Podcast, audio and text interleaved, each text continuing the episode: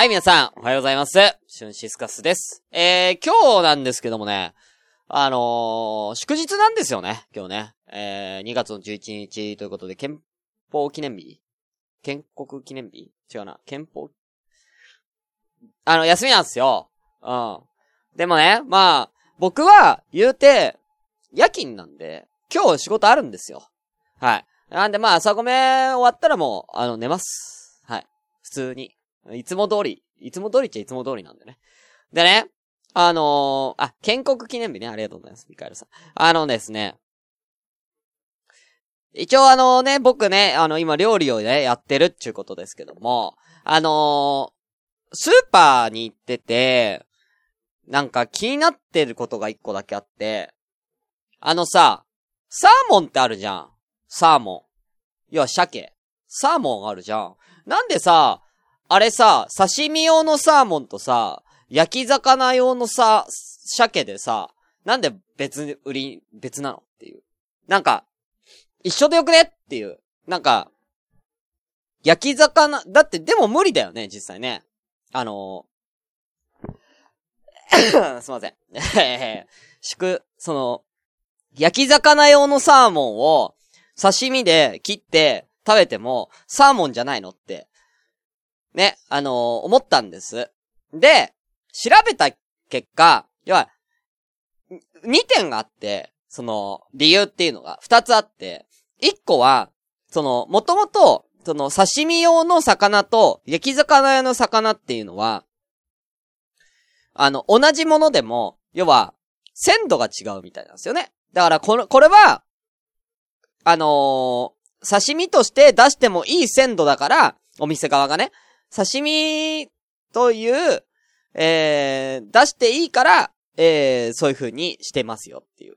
で、焼き魚用の魚っていうのは、それよりももうちょっと鮮度が落ちてるから、これは刺身で食べたら、危険ですよっていう。要は、もともと、そのお刺身というか生で魚を食べる文化っていうのはもう日本しかないわけですよ。だからやっぱ鮮度にはこだわりがあるというかね。ある程度鮮度保って、やっぱり刺身として提供しないとお腹壊しちゃうわけじゃん、食べる方の人が。だから、あのーそうやって分けてるみたいなんですよね。これは焼き魚、もうちょっと鮮度落ちてきちゃったからこれ焼き魚用にしよう。これまだ鮮度があるからこれ刺身用にしよう。みたいな感じで、えー分けてる。っていうのが、えーまず一つなんですね。はい。で、俺これね、びっくりしたの。本当に。サーモンって鮭だと思ってたんだけど、鮭じゃないんだ。っていう。うん、知ってた？あのなんつうの、俺たちがよく食べている、あの焼き、焼き鮭は、あれは鮭なんですよ。ね？あれは鮭なんですよ。でも、サーモンっていうのは、まあ、よく言って、よく書いてあるじゃん。その、刺身用のサーモンに、トラウトサーモンって書いてあるでしょ。あれさ、トラウトサーモンってさ、鮭じゃなくてさ、あれ、マスなのね。ニジマスなんだって。そう。マス科の食用魚の総称なんだって。いや、本当に。だから、え、鮭だと思ってたのに。っていう。あいつ、鮭じゃねえの。サーモンって鮭じゃねえのっていう。うん。だって、もう、元が違うじゃん。そんなこと言ったら。だって鮭ってさ、鮭って海の魚でしょ？トラウトサーモンってニジマスっても川魚じゃん。全然違くない？うん。え、もう完全に騙されてたと思って。なんで、なんでなの？じゃなんでサーモンをみんな鮭だと思ってたの？いや、俺だけ？いや、俺だけじゃないでしょ。サーモンと鮭って同じやつだと思うじゃん。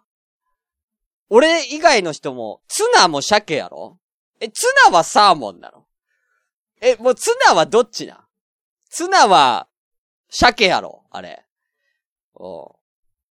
そう、だ違うんだよね。うん。じゃあ、鮭って、刺身で食ったらどんな味すんの？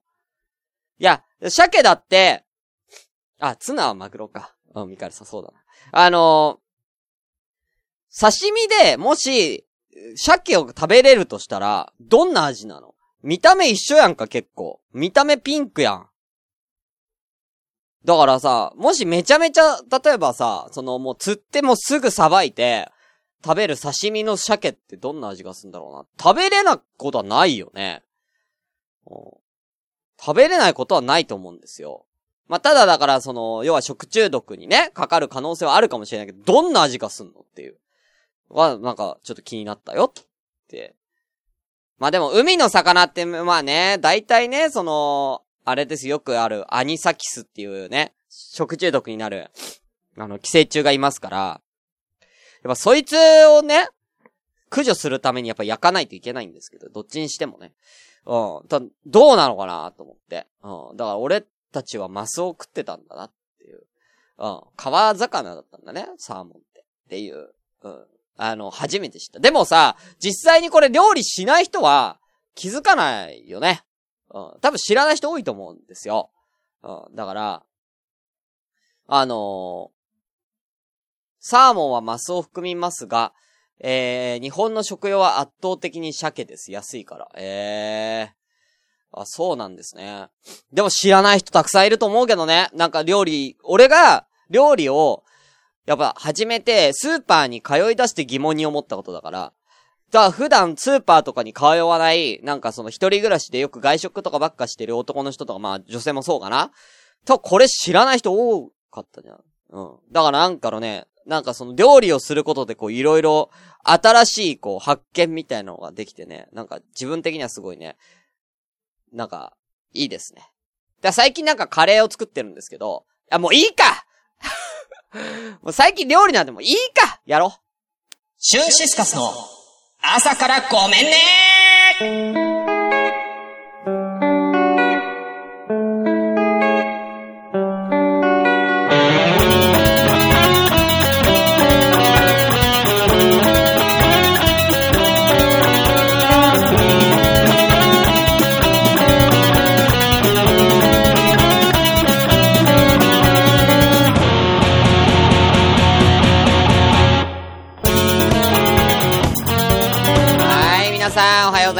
シュンシスカスです。朝からごめんね。第27回です。この番組は私、シュンシスカスが朝から無編集で喋って少しも面白い人になれたらなという自己満足でお送りするインターネットラジオでございます。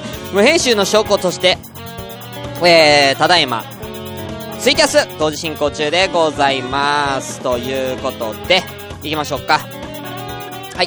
えー、5名様、ありがとうございます。で、祝日なのに来ていただきまして、えー、お名前失礼いたします。アルミ箔切り裂きジャックさんおはようございます。えー、松井といくん、えー、おはようございます。ミカエルさんおはようございます。ゆいまるさんおはようございます。湘南のラムのりゆうさんおはようございます。ということで、この5名が聞いていただいてるんですかね。はい。えー、アニサキスと友達になれば食中毒になりませんよ。いや、やばいからね、本当に。うん。トイくん多分アニサキス見たことある？うん。見たらなんか刺身食えなくなるよ。え、こんなん魚におるん？っていう。いる可能性あるからね。普通に、外食で、あのー、普通に寿司屋とか回転寿司屋とか行って、アニサキスいる可能性あるからね。食えなくなるぜ。お食えなくなって、食えなくなっちまえばいいんだよみんな、そうやって。そうやって食えなくなっちまえばええねん。ほんま。ということでね。えー、今さん、生のサーモン躊躇する。えー、川魚は生で食べちゃいけないとおばあちゃん言ってた。あー、そうなんだ。まあまあ、まあね。うん。まあ養殖だからね。うん。養殖だからまあ、ね、食べれるっていうところはあるんですけどね。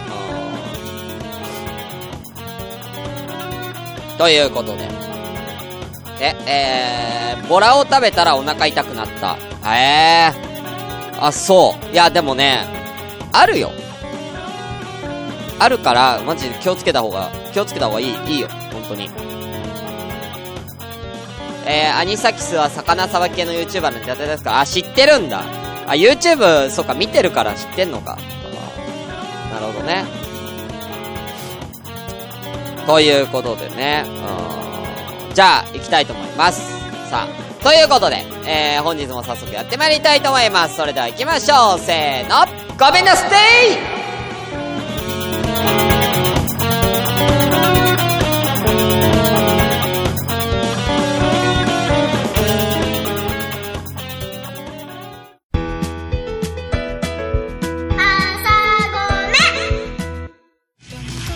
私がご飯のターンだ 結論じゃねえんだよ。95%です排泄物を排泄物を。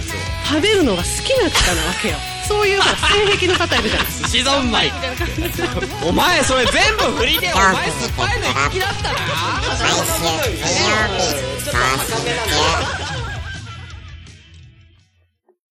さあ、ということで、どうしようかな。えー、ちょっとね、LINE アットのが、ちょっと今移行中でして、ちょっと一応テストとかしたんですけども、ちょっとなんか、あんまり良くないんで、ちょっと今週は LINE アットの方をですね、あの皆様から募ってるトークテーマみたいなものはちょっとお休みして、ここでちょっとやろうかなと思ってるんですけどね。はい。えー、じゃあまあ、あの、ここにいる方々とやりたいと思います。心理テストのコーナーでございますはい。ということでね、心理テストやってこう。ね、今ここにいるから、みんなね。うん。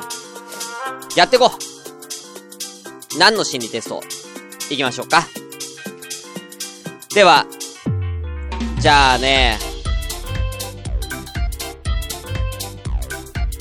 いいね。こういうのいいんじゃないかな。うん。今日は祝日です。お出かけする人もいるかもしれませんので、このような心理テストをご用意いたしました。では行きましょう。心理テストまあ、あの、盛り上がったら何問かやる。行きましょう。行楽シーズンが到来。あなたは気の合う仲間で出かけました。えーお昼にみんなで持参したお弁当を広げたとき、どれから最初に手をつけますか？ということで、えー行きましょう。ね、えーみんなで、えーお出かけしたときに、えーね、持参したお弁当で食べるということで、えーどれに、どれから先に手をつけますか？ね、え、トイく待ってね。4択、4択です。いきます。1、鶏の唐揚げ。2、甘めの卵焼き。3、タコさんウインナー。4、海鮮巻き寿司。え、海鮮巻き寿司あんの？え、めっちゃ豪華やん、このお弁当。さあ、僕はちなみに2の甘めの卵焼きからいきたいと思います。はい。甘めのた、あのね、なんかさ、卵焼きってやっぱり、か、各家庭であるよね。あうちも、うちの卵焼きも甘めの卵焼きだったんだよね。やっぱ子供だったからかな。甘い卵焼きだったんですけど、なんか友達の卵焼きとかをね、あ運動会とかで食べるじゃないですか。その時に、甘くない卵焼きが全然甘くないと思って。俺卵焼きって甘いもんだと思ってたから、うん。なんか、なんなら卵って甘いもんだっていうぐらいだったからね。うん。うん。まさか、卵焼きに砂糖入れてると俺は子供の頃思ってなくて、卵焼きってもともと卵が甘くて、それを焼いてるんだって思ってたんでね。うん。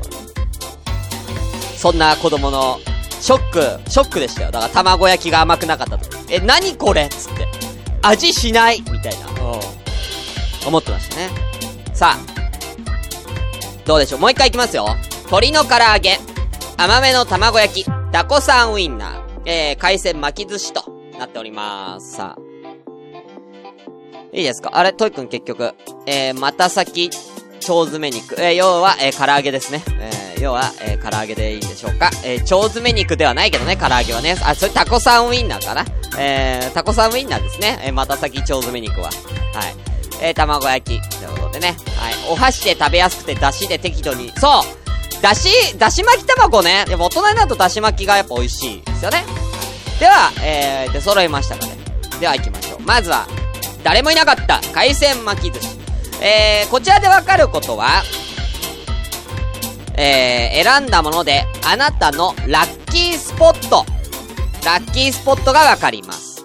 えまず、誰も選ばなかった海鮮巻き寿司を選んだあなたのラッキースポットは、体を使う場所です。えー、炭水化物とタンパク質のバランスの取れた、えー、海鮮巻き寿司を選ぶあなたは極めて活動的。えー、仕事でもプライベートでも常に体を動かしてエネルギーを発散するのが大好きなはず。できればストレス解消の意味も込めて、体を使う場所がおすすめ。一人でもグループでもあなたの場合は関係ありません。ということで、はい。まあ、川の、川下りや山登りなど、えー、異性と行くなら、大型ショッピングモールや、えー、新装開店のレストランなど、二人の楽しい場所となるでしょう。ということでね、うん、体を動かす場所ということね。さあ、では行きましょう。タコさんウインナーを選びました。トイくんのラッキースポットはどこでしょうか？行きましょう。タコさんウインナーを選んだあなたのラッキースポット。は、仲間と数人でのお出かけです。子供が喜ぶタコさんウインナーを選ぶあなたはお人よしのテレ屋さん。えー全身から優しさが溢れ、付き合う相手に合わせてキャラを変更する器用な一面もありそう。そんなあなたには人より好きな、一人より好きな仲間と数人でのお出かけがお似合いです。えー他人を気にせず楽しめるカラオケから、えー体を動かす卓球などの室内ゲームができる場所がラッキースポット。えーもし異性と二人きりで行くなら少し遠出をして美術館や博物館巡りなどもおすすめ。えー愛の告白は静かなところでぜひということでね。あどうですか？トイくん。まあでも当たってんじゃない？なんかトイくんってカラオケ、ね、行くしさ、なんか、そう、室内ゲームをやるイメージある？ゲーセンとかね。あなんか行くイメージがすごくあるので、あなんか合ってるなっていう、思いますけどね。どうでしょうか？はい。えー、女に対してタコさんウインナーのように、三股するってことか。いや、そういうことじゃないんだよ。タコさんはす、み、み、股が3つあるかどうかは、そりゃ、お母さん次第だからわかんない。4股かもしれんよ。うん。ということで、えー、続きまして、えー、鶏の唐揚げを選びました、アルミ箔切り裂きジャックさんの結果見ましょう。1の唐揚げ、唐揚げを選んだあなたは、ラッキースポット。体験型レジャー施設です。定番の唐揚げを選ぶあなたは、好奇心いっぱいのお世話好き。えー、パワフルでいつも弾けた雰囲気で周りを盛り上げているでしょう。レジャーはもちろん一人より大人数で行く方が楽しめます。未知の事柄にもあなたなら興味を持って挑戦できるはず。そんなあなたにおすすめのラッキースポット。見たいものややりたいことが選べる体験型レジャー施設。えー、もし異性と二人で行くならテーマパーク系の遊園地や公園が二人の距離を縮めて愛を育んでくれるでしょうということで、どうでしょうか？体験型レジャー施設。キッザニアとかどうですか？キッザニアとか。職業体験キッザニア。ねああとなんだろう、体験型レジャー施設って何なの？遊園地とかそういうことだよね、要はね。あとなんだろうな、体験型レジャー施設って何？まあ、最近ね、僕、最近じゃないけど僕のおすすめは、まあもう全国で展開してるんでね。あの、リアル脱出ゲーム。これ体験型レジャー施設です。リアル脱出ゲーム面白いよ。やってみて。うん。やったことない人はぜひ。朝コメでも何回か紹介してますんで。あぜひやってみてください。はい。ということで、トンネリ公園のバーベキューはトイくんもう去年の9月にやったやつだよ。もう時期が違うよ、今の時期は。さあ、そして最後。甘めの卵焼きを選んだゆいまるさんとミカエルさんと俺。行きましょう。甘めの卵焼きを選んだあなたのラッキースポットは？火をテーマとしたイベント。なんかこれだけちょっと、なんか、変わってるね。一風変わった。火をテーマにしたイベントです。誰もが好きな甘い卵焼きを選ぶあなたは愛情豊かでいつも笑顔の努力家です。頭の回転が早いのでみんなから頼りにされていそう。いや頭の回転早いよね。うん。ゆいまるさんもね、パソコンすごい詳しいし、ミカルさんも頭いいですからね。ね、博学ですしね。えー、一人でもたくさんの友達とでもあなたなら、えー、どちらでも大丈夫。えー、特に同性の友達と一緒に出かけるなら、火をテーマとしたイベントが良さそう。あるいは、おみこしが有名なお祭りがあるなら参加するのもおすすめ。この時期はな、ないな。もし異性と二人きりで行くなら、国内の小さな島や離島なへの旅などが二人の愛を確かめるのに最適なラッキースポットです。火をテーマにした。まあ、夏だったら花火とかになるんじゃないですか。花火とかお祭りとか、なんか、そういう系ですね。うん。なんかありますかね？でもこの時期ってなんかある？でね、ゆいまるさんはね、お祭りだったらね、北海道の方なんで今、札幌雪まつりがあるんでね、そういったものを見に行ってもいいのかもしれませんね。うん。だからそういうのがいいんじゃないかってことね。やっぱね、あのー、僕もね、また最近ね、旅行行きたいなと思って。調べたんですよ、また旅行。あの、2年前に、本当にね、旅行行こうと思って断念したとこがあるんですけど、それが、えー、与論島。鹿児島と、沖縄の間にある、与論島。あそこがさ、行きたいんだけど、高いんだよね。あと時間がかかるの。沖縄まで飛行機で行って、そっからさらに飛行機かフェリーで行かなきゃいけないから。うん。でもね、すごい綺麗なとこなんで、与論島一回は行って、一生に一回は与論島行きたい。うん。なんで、ちょっとね、まあ、今年は行けるかどうかわかんないんですけどね、世論。はい。行きたいですね。はい。ちょっと考えてます。ほんとガチで。ガチでちょっと9月とか考えてます。本当に。うん。え一人でポツンと海岸沿いで体育座りしてたいですね。寂しいよ。寂しいやつだよ。はい。あ、ミカエルさん。教会のキャンドルサービスでもいいのかないいんじゃないですか？火をテーマとしたイベントですから。ぜひ。ねえ。ぜひね、行ってみてください。はい。えー、ハテルマ、ハテルマあ、知らない。あアルアルミハッキ先ジャックさん。はい。ね、うん、松田ふれあい会はまだ、この、この朝ごめで行ってないんよ。はい。ということでどうだったでしょうか？ということで、25分になるんですけどね。どうしましょうか？今日、料理、やる？もう一個ぐらい、心理テストやって今日終わるか。なんか、みんな、今日まったりしてる感じだから。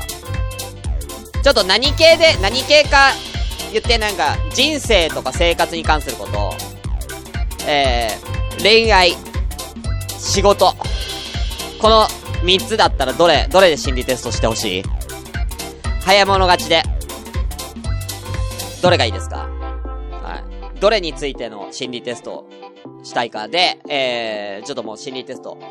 えー、こんにゃくゼリーの心理テストはなりません。うんじゃあせっかくだから、やっぱ恋愛かな恋愛行こう。ね。では、恋愛にまつわる心理テストでございます。えー、行きましょう。恋愛心理テスト。部屋のカーテンを新しく、新しくしようと思います。いいですか？あなたはカーテンに何を求めますか？一番の条件を選んでください。じゃあ行きましょう。えー、カーテンに求める条件です。1、遮光性が高い。要は光を遮る。遮光性が高い。2、保湿効果が高い。3、望遠加工してある。ね。えー、火事になりにくいってことですね。4、好みのデザイン。もうこれ僕はすぐわかります。遮光性が高いです。なぜなら僕は夜勤なので、昼間寝るために遮光カーテンじゃないと寝れません。ね。明るすぎたら寝れないんです。はい。さあ、もう一回いきますよ。カーテンに何を求めますか ?1、遮光性が高い。2、保湿効果が高い。3、望遠加工してある。4、好みのデザイン。さあ、あ、えー、ゆいまるさんも遮光性。えー、よ、あ、ゆうさんも1ということで遮光性が高い。ね。あ、ミカエルさんも1。これはダントツか？みんな1か？俺も1なんだけど。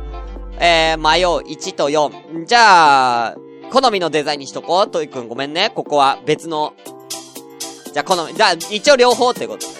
はい。さあ、出揃いましたか？さあ、もう一回言いますよ。部屋のカーテン新しくしようと思います。あなたは、カーテンに何を求めますか？えー、1、遮光性が高い。2、保湿効果が高い。3、望遠加工してある。4、好みのデザイン。さあ、いいですか？もう。ということで、では、こちらの回答いきたいと思います。このカーテンでわかることは、理想の、キスです。では、まずトイくんが迷った4番、いきましょう。もう時間がないんで1と4をね、やりますね。あ、えー、アルミ箔切り裂きジャック沢さんの、えー、望遠加工ですね。では行きましょう。好みのデザインを選んだあなたの理想のキスは、とびきり甘い雰囲気に包まれるキスです。カーテンにデザイン性を一番に求めるあなたはオープンな人付き合いができるタイプ。あ、合ってるオープンな付き合いができるよ。えー、付き合う相手との間に秘密を持たないように努力するようです。そんなあなたが理想とするのはとびきり甘い雰囲気に包まれるキス。それはシチュエーションにこだわり盛り上がるままに、えー、気持ちを解放してくれるようなもの。例えば、夜景の見える高台や人気のえー人気のない、えー海辺といった場所で、あるいは高級ホテルの一室で、えー音楽をかけながらのキス、大いに気持ちが高まるでしょう。ということでね。あー、合ってるよ、トイくん、これは。あーあ、あんまね、隠し事っていうかさ、結構オープンじゃん、なんでも。うん、だから合ってる。じゃあ次3番。えー、アルミ箔切り裂きジャックさんの望遠加工。これ、俺、いる？求める？これ。うんなんでだよ。なんで俺にキスするんだよ。人気のない海でポツンと、なんで与論島で俺はトイ君にキスされなきゃいけないんだよ。おかしいでしょ。はい、望遠角をしてあるを選んだあなたの理想のキスは、驚きから優しさに変わるようなキスです。燃えにくい望遠角を選ぶあなたは他人との距離の取り方が上手なタイプです。えー、臨機応変に異性に対処できるようです。そんなあなたが理想とするのは、驚きから優しさに変わるようなキス。どういうことだ？それは何の前触れもなく、不意に唇を奪われることに始まり、お互いを貪るようなドラマチックなものに変化していく。例えば喧嘩の後の謝罪のキスであり、しばらく会えなかった二人が人気も気にせず、えーえー、交わるキス。それがあなたの気持ちを高みへと押し上げるでしょう。だからサプライズキスみたいなことだね。ああ。サプライズキスやね。アルミ箔切り裂きジャックさん、結構これ、こう、高等テクじゃないですか？ああ、サプライズキス。ああ、何の前触れもなく、不意に唇を、唇を奪う、奪うキス。が、理想のキス。まあだから、するのもされるのもってことでしょ？多分これは。だから、ツンデレに弱いんじゃないですかね。逆に、される側だとしたらツンデレに弱いんですよ。あーで、そんなアルミ箔切り裂きジャックさんにおすすめは、えー、鋼鉄城のカバネリの映画、映画、劇場版のラストシーン、これ見て。絶対、ハマるから。はい、ということでね。このキス、みんな大好きだから。最後キスシーンあるんです。言っちゃうと。うん。あのキス、絶対好きだから。うん。カバネリのあのね、カバネリの映画の、最後のね、最後のシーン絶対見て。はい、ということで、ありがとうございます。さあ。あ、キキさんも来た。じゃあ、キキさんに、うんじゃあ一応もう一回問題出しとくよ。えー、部屋のカーテンを新くしようと思います。あなたはカーテンに何を求めますか ?1、遮光性が高い。2、保湿効果が高い。3、望遠角をしてある。4、好みのデザインです。さあ、じゃあね、えー、キキさんパッと答えて、今。えー、カーテンに何を求める？遮光性、保湿効果、望遠角、好みのデザインです。うん。そう。鋼鉄城のカバネリの映画。あ、あれの、4、好みのデザイン。あ、これね、トイくんが言ってたけどね、サクッと、サクッといくよ。えー、とびきり甘い雰囲気に包まれるキスだそうです。えーシチュエーションにこだわって、えー、夜景の見える高台や人気の人気のない海辺とかね、えー高級ホテルの一室で音楽をかけながらのキスが、えー理想のあなたのキスだそうです。はい。うん。してください。うん。してくださいね。うん。はい。ということで、えー、じゃあ、えー、残りの、ゆいまるさんと、俺、えー、と、ミカエルさんとユウさんが3、4人選んだ社交性、もう、ダントツで社交性、えー、を選んだあなたの理想のキスを発表します。あなたの理想のキスは、二人だけの世界を満喫できるキスです。えー、光を遮断して、えー真っ暗にする社交性を選ぶあなたは、人間関係をドライに割り切れるタイプ。あ、確かに。あ確かに。あ、えーこんにちは。いらっしゃいませ。え好きな異性と他の人をしっかり区別して考えるようです。そんなあなたが理想とするのは、二人だけの世界を満喫できるキス。えーそれは自分の部屋のホテルの一室でなくても良いかもしれ。自分の部屋やホテルの一室でなくても良いかもしれません。例えば、えー街の明かりを避けて暗がりの中で唇を寄せ合ったり、えー、喧騒を逃れて誰もいない静かな野外で求め合う。五感を巧みに刺激しつつ交わす口づけがあなたの気分を高めるでしょう。っていうね、うん、二人だけの世界を満喫できるキス。ということでね、うん。いや、あのね、なんか、好きな異性と他の人をしっかり区別して考えるっていうのは、間違ってないです、僕。あと人間関係をドライに割り切れるタイプっていうのも間違ってないですね。あだからこそやっぱりこう、結構ね、だから、外とかで、なんかデートとかするじゃないですか。デートとかしてるときは、手繋ぐのもあんまり、あんまりね、好きじゃないんですよ。まあ、人目気になるから。うん。とか友達とかいるときにイチャイチャするのがダメなんですよ、僕。だけど、あの、家とかで二人きりのときは、まあ結構ニャンニャンする。何を寄せとんねん何を言わせとんねんやめろよはい。えー、そんな彼女募集中です。そんな彼女募集中です。お願いします。はい。えー、ということでね、静かな野外を希望するしゅんさん。海辺なので甘いキスを求める俺。やっぱするしかないでしょ。な、なんでだよ。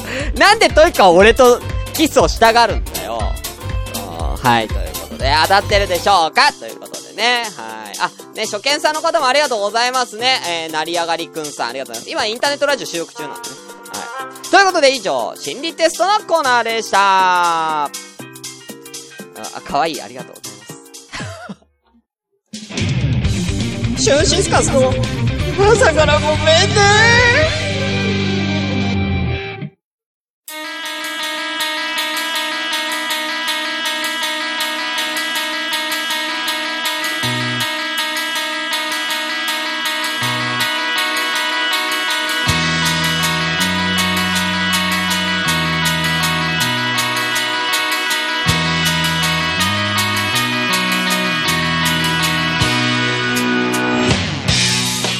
はい、ということでエンディングのお時間でございます。ね。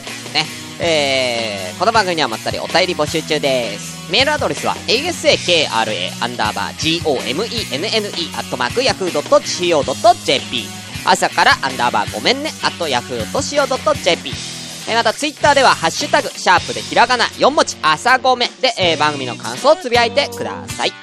えーまたですね、えー LINE アット、えーこちらなんか、LINE アットじゃなくて、公式 LINE みたいなものに変わったんですけどもね、えーこちらは、アットマーク、IRD2807J、IRD2807J、えーこちらでですね、えーまあ、あの、コーナーの、えー回答なんかね、えー今日は心理テストこの場でやりましたけどね、普段はこの LINE アットとかでね、えーやってますので、よかったら皆さんご登録よろしくお願いいたします。ということですけども、はい。えー、どうだったでしょうかまあ今日はね、まあまったりやりましたけどね。はい。えー、テリーさんはギリギリ間に合ったって毎回言ってますけどね。もうエンディングなんでね。うん。全然間に合ってないんですよね。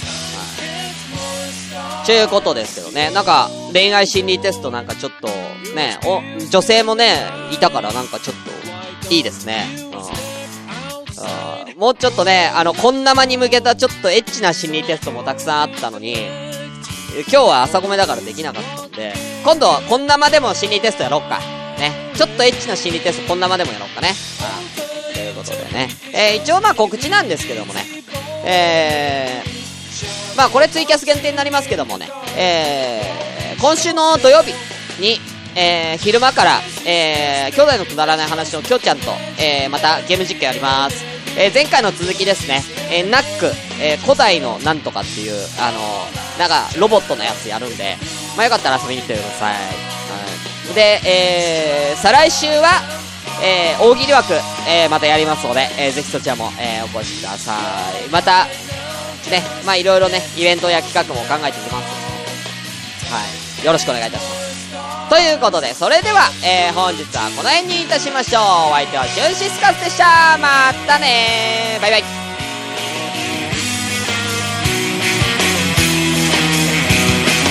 あ、あのね、ID は変わらずですか？